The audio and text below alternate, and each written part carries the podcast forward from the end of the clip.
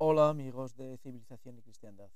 Traemos aquí nuestro último capítulo de Civilización y Cristiandad, porque estamos a 31 de diciembre del 2019. Y bueno, pues eh, en este año vamos a terminar con el comentario del obispo de San Sebastián, el obispo Munilla, en el que habla de la serie de capítulos distintos sobre el papado y sobre Cristo que ha sacado Netflix. Esta plataforma que está empeñada en que haya algunos que otros capítulos escabrosos para que hablen de ella, porque ya saben que estos son máquinas de hacer dinero. Pero, además de eso, también está el hecho de que transmiten un tipo de cultura, una visión que probablemente los católicos estamos acostumbrados a que nos vapuleen, nos persigan, nos eh, critiquen y sin duda alguna que no nos respeten. Porque, ¿qué pasaría? Y no vamos a hacer el comentario que le dejamos al obispo de San Sebastián, que lo hace mucho mejor que nosotros. ¿Qué pasaría si la misma serie hubiera sido sobre un personaje musulmán?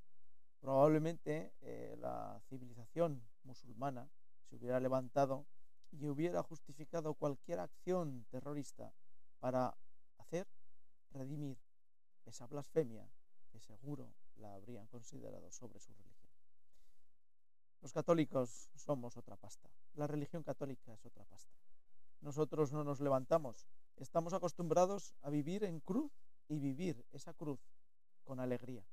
Pero como ciudadanos de una sociedad libre y que pretendemos que sea libre para todos y que los derechos los podamos disfrutar todos, pues eh, tenemos que opinar y esa opinión no es precisamente favorable sobre el hecho de que una plataforma se permita el lujo de ridiculizar y llevar a la blasfemia a Jesucristo, nuestro Señor, que murió en la cruz por todos los hombres.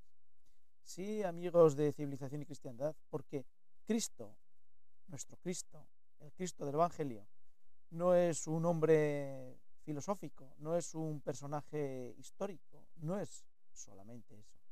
Es además el Hijo de Dios encarnado y que los cristianos consideramos que es digno de toda adoración y que es el centro de nuestra vida.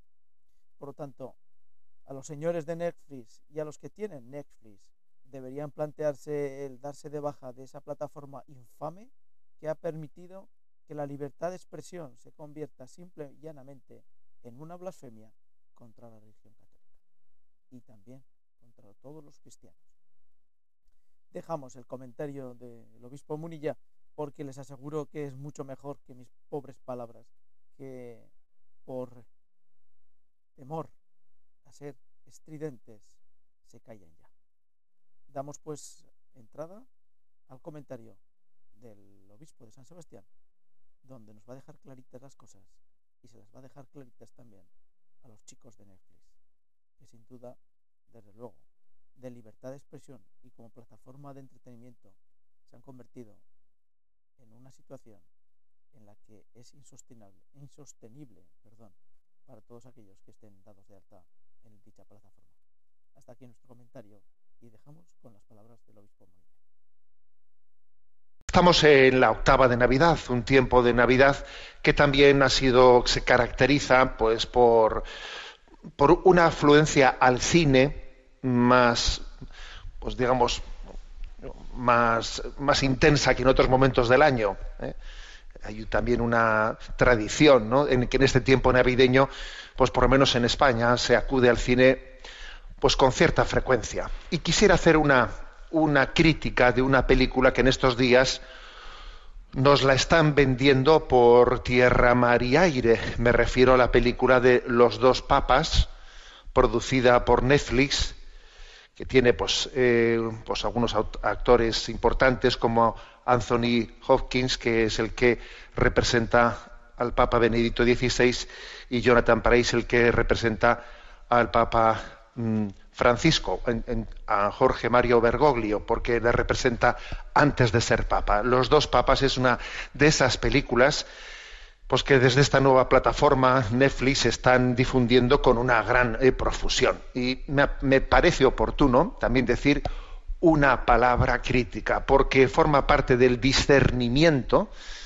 del discernimiento cristiano, el tener la capacidad de, de desenmascarar, ¿eh? Como, como también me, vamos, me dispongo a hacer ahora, ¿no?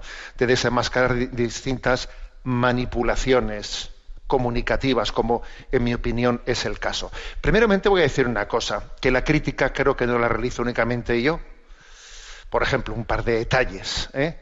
Esta película, durante mucho tiempo, durante su producción, intentó ¿eh? pues, tener la anuencia de la Santa Sede pues, para poder para poder también eh, grabarla pues en, los escenarios naturales del Vaticano, y, otros lugares, ¿no? Y no la Santa Sede no, no se lo permitió. Es más, ni siquiera eh, contestó, se puso en, eh, en, comunicación con quienes hacían tal propuesta desde Netflix. O sea que desde el Vaticano hubo una no colaboración en la realización de esta película. Cuando estas Navidades, no antes de estas Navidades, se ha presentado en España, también, digamos, la Conferencia Episcopal Española ha declinado pues el hacer un pase, eh, un pase privado, eh, pues como en otras ocasiones con películas relacionadas con, con, el hecho religioso, con la vida de la Iglesia, solemos realizar. Eh, lo ha declinado porque obviamente ha entendido que no era una película que pudiese tener pues un marco, un respaldo por parte de la Iglesia. ¿no? Bueno, ¿qué ocurre? Que la película es muy injusta con respecto a la imagen que pretende dar de los dos papas, del Papa Francisco y de quien sería su sucesor, eh, del Papa Benedicto XVI, perdón, y de quien sería su sucesor el Papa Francisco. Bueno, eh, hay que decir que más que eh, la película es un fiel reflejo, no de cómo son estos dos papas, sino de cómo han sido manipulados. Pienso que es una película que sería perfecta para estudiar cómo ha acontecido ¿eh? desde el primer momento y cómo está aconteciendo la manipulación de dos papados. Es, es, perfecta la película porque no le falta un tópico de manipulación. ¿eh? Obviamente la película lo que, lo que pretende es que eh, nos caiga simpático Jorge Mario Bergoglio, quien va a ser el sucesor del Papa Benedicto y pues que se genere en nosotros una antipatía hacia todo lo que el Papa Benedicto XVI ha representado. Sí, quizás la película va derivando de una antipatía frontal en el primer momento, al final hacia sentir una cierta compasión, ¿no? Una compasión, una pena por un Benedicto XVI que no tiene la capacidad eh, pues de relacionarse con el mundo, ¿no? Es, pues el Papa Benedicto XVI es una, una persona rara, ensimismada, en, sus, pues en su amor a la música, eh, en su forma intelectual de ser, que vive en su burbuja, no tiene empatía alguna, es incapaz de dialogar con el mundo, etcétera, etcétera, ¿no? Y entonces viene Jorge Mario Bergoglio, al quien se le representa, pues exactamente con todo lo contrario. Y todo ello está absolutamente al servicio de lo que eh, es la herejía de nuestros días. ¿Y cuál es la herejía de nuestros días? Bueno, la contraposición entre la verdad y la caridad. ¿eh? Esa es la herejía de nuestros días y en esa película se, se representa de una manera, vamos, yo diría recurrente una y otra vez. ¿no? Benedicto XVI pues representa la fidelidad al dogma, a la verdad, a la fe, un, eh, pues una lucha por encerrarse en un castillo, en un castillo y ahí defender una verdad teórica y desencarnada de la vida. ¿eh? Y entonces, pues eh, Jorge Mario Bergoglio es una persona que viene de haber pisado el mundo y a él, él es, un enemigo acérrimo de las posiciones de Benedicto XVI y él lo que entiende es que la Iglesia tiene que abrirse al mundo y asumir sus, sus, postulados. No nos tiene que importar lo que ocurra ni con el, pues eso, ni con el aborto, ni con la anticoncepción, ni con la homosexualidad, ni que si el sacerdocio de la mujer, etcétera, etcétera. Aquí lo importante es ver el sufrimiento de, los pobres del mundo, eh, y es verdaderamente el grito de los pobres del mundo y el grito de los desheredados los que estamos llamados pues a, acoger. ¿no? Es una manipulación absoluta, ¿eh? una manipulación absoluta en esa contraposición entre verdad y caridad. Fijaros que esta es la herejía de nuestros tiempos, como si la verdad y la caridad no fuesen una sola cosa en Cristo pero de una y otra manera, ¿no? Recurrentemente se ataca. Para eso también no, se ahorra en ningún tipo de ridiculizaciones del Papa Benedicto XVI. ¿eh? Por ejemplo, una que me dolió especialmente, ¿no?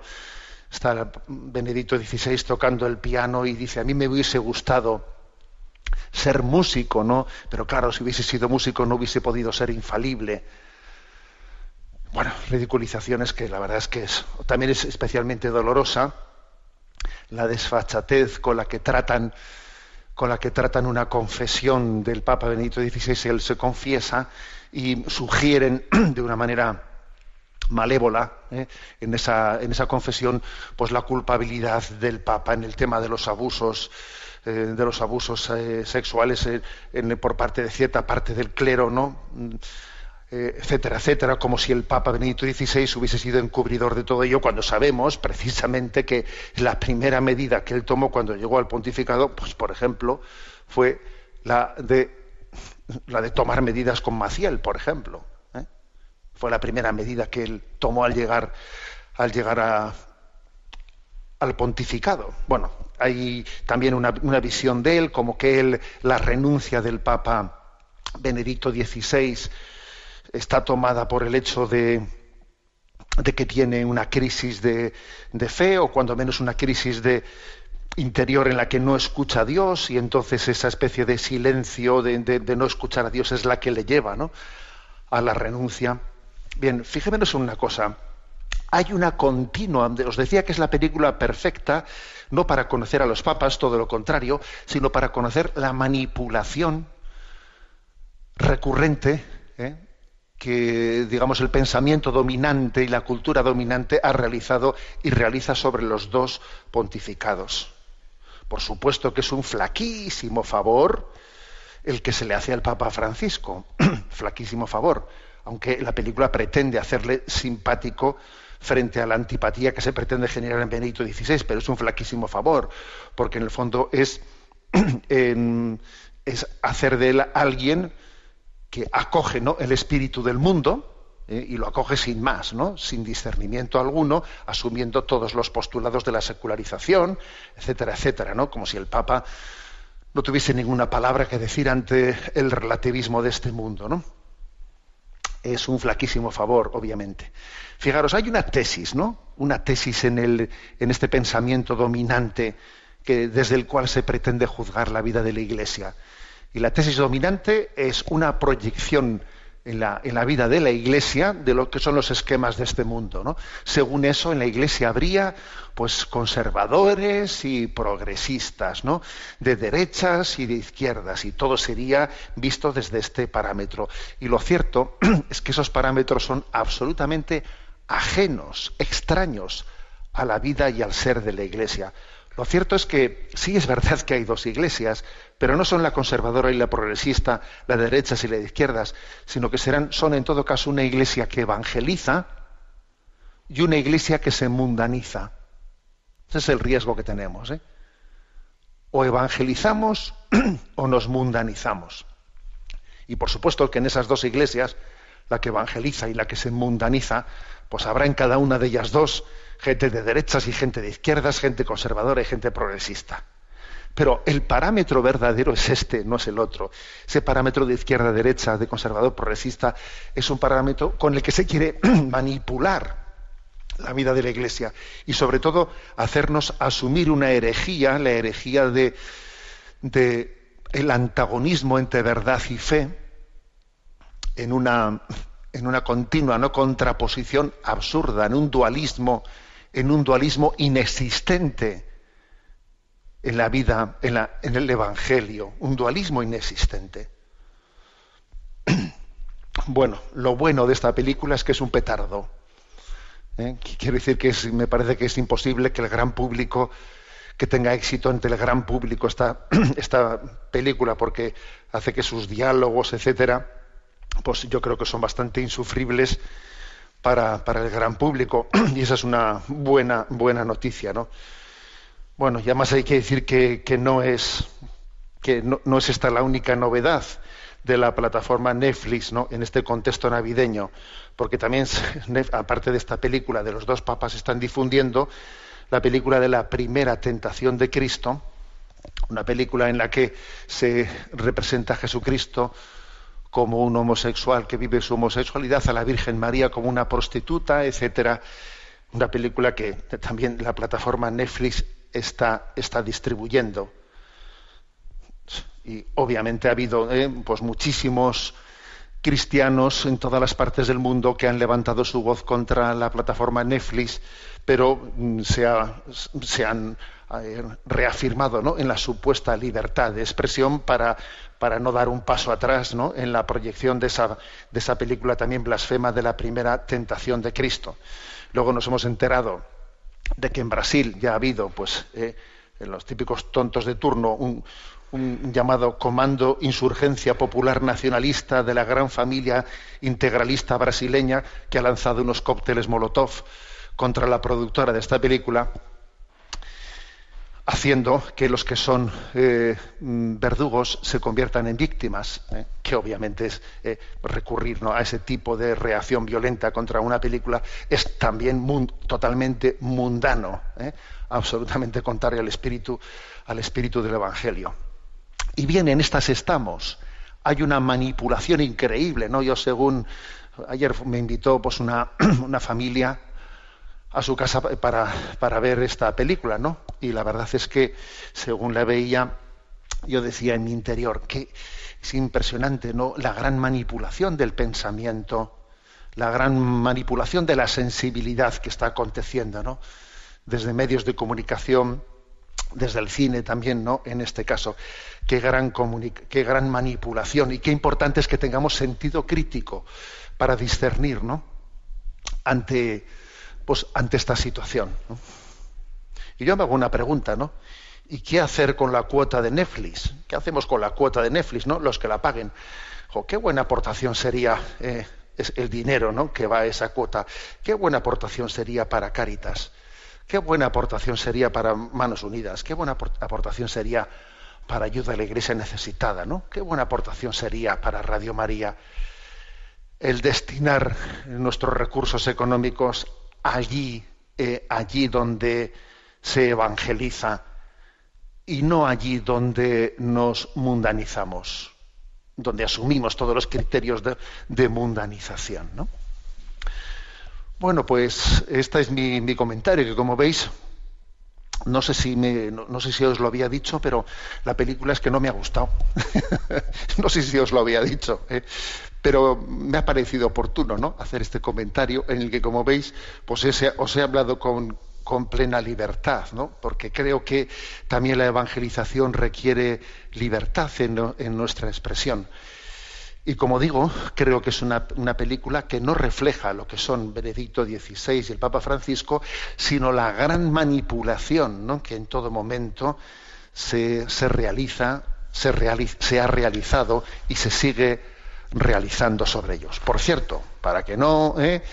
no me digan que yo que siempre soy negativo, etcétera, y crítico, a ver, en, el artículo de felicitación de Navidad, es de los nuestros, ¿eh? que publiqué para el día de Navidad y que tenéis a vuestra disposición, ¿no? Quien no lo haya leído, pues en la página enticonfío.org. En ese artículo al final yo también he hecho un consejo, ¿eh? He hecho un consejo del cine de Navidad. ¿eh? He aconsejado una película que fue, que fue es, una película animada que, que, se estrenó en España hace, hace dos años, ¿no? Eh, se armó el Belén, Se armó el Belén es una, joya de película, de película de familia para niños de más de seis años y para la familia.